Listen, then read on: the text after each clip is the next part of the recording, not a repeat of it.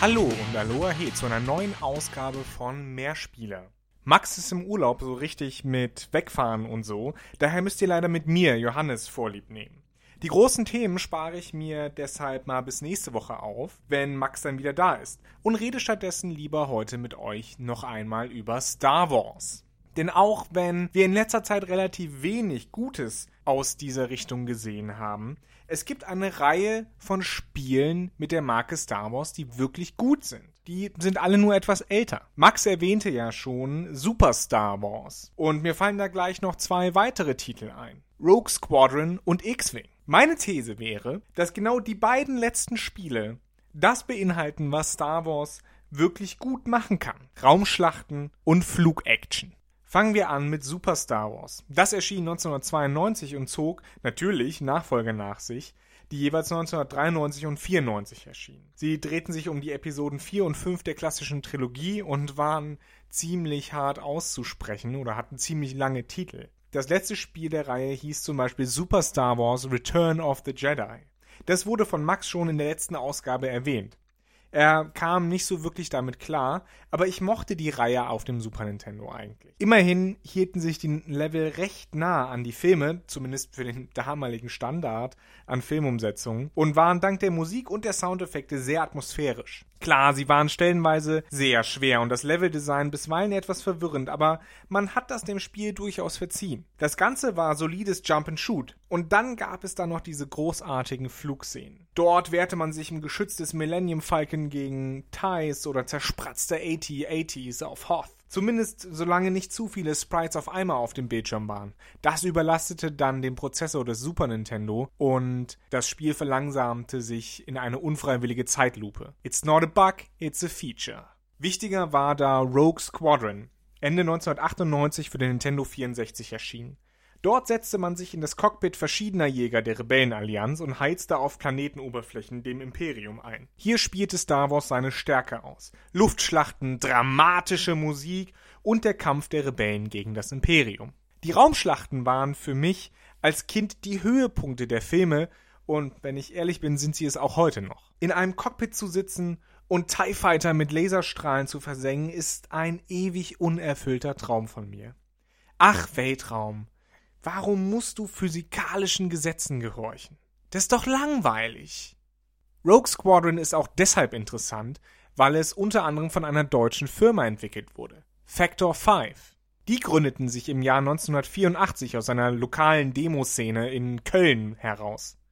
Heute würde man sagen, das sind alles Hacker gewesen, aber naja, Berühmtheit erlangten sie mit dem Spiel Turrican, das damals, 1990, mit seiner flüssigen Grafik und tollen Musik erst die Amiga-Spieler, später dann auch auf den Konsolen begeisterte. Die Firma siedelte später in die USA über und arbeitete dort viel für LucasArts und Nintendo, die wiederum die Star Wars-Spiele entwickelten oder zumindest betreuten. Die Firma ging 2009 pleite und Julian Eggebrecht, eines der Gründungsmitglieder aus den 80ern, gründete dann später ein Studio, das sich heute auf Mobile-Spiele konzentriert. Es ist wahrscheinlich ein bisschen mehr Geld zu machen. Die bekanntesten Titel sind immer noch die Rogue Squadron Spiele und natürlich Turrican. Aber sie haben auch, und damit haben sie mein Herz so ein bisschen erobert, Indiana Jones Greatest Adventures, glaube ich, hieß das Spiel, auf dem Super Nintendo veröffentlicht. Eine Zusammenfassung äh, aller drei und es gibt nur drei Indiana Jones Filme. Super Spiel. Also zumindest wenn man Indiana Jones mag.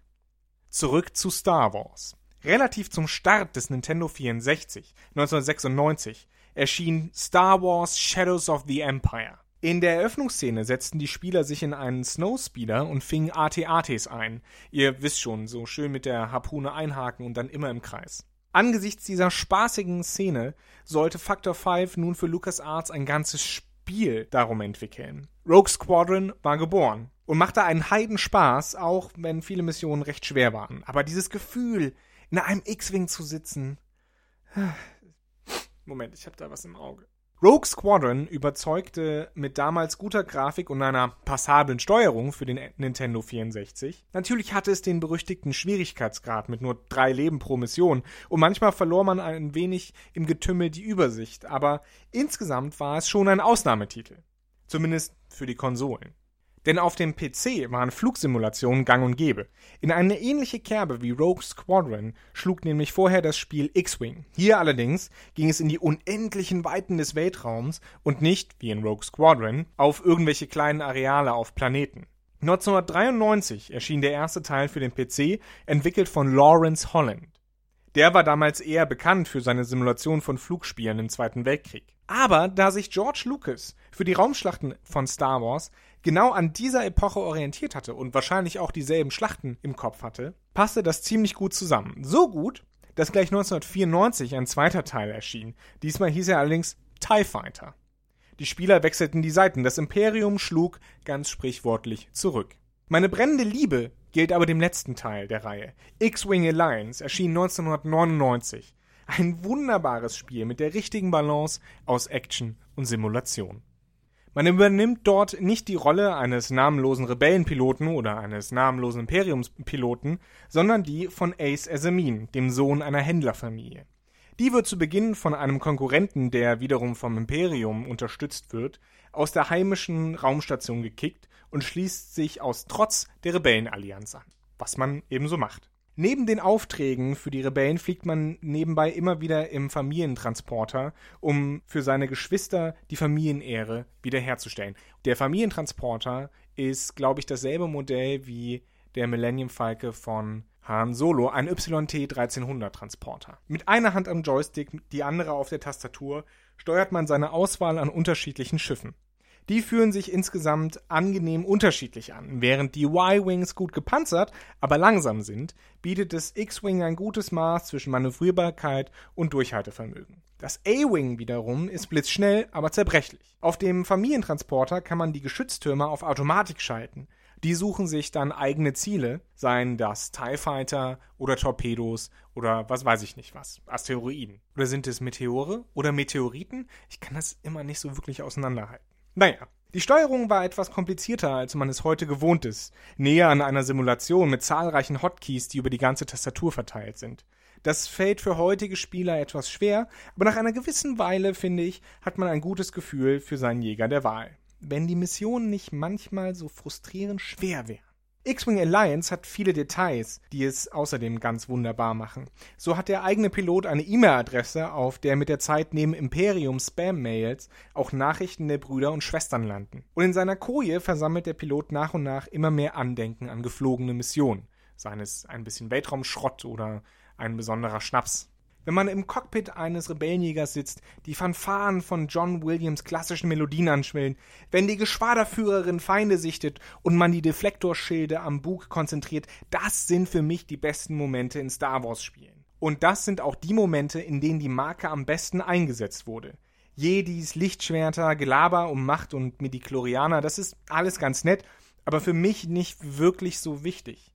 Die Raumschlachten sind die Elemente, die Star Wars immer gut umgesetzt hat. Und diese Momente glänzen in den guten Spielen auf jeden Fall auch. Klar, Knights of the Old Republic gilt vielen Fans, vor allen Dingen Knights of the Old Republic 2, gilt vielen Fans als sehr gutes Star Wars Spiel. Aber wie Max schon in der letzten Folge fragte, brauchte man dazu die Lizenz? Zugegeben, auch X-Wing und Co. hätten die Lizenz der Reihe nicht unbedingt nötig gehabt. Aber sie bildet eine angenehme atmosphärische warme Decke, die man sich gern einmummelt, bevor man auf Start drückt. Und Raumschlachten sind ein viel wichtigerer und festerer Bestandteil der Marke Star Wars als, naja, starke Charaktere und eine tolle Handlung. Oder nicht? Wenn wir mal so ganz ehrlich sind?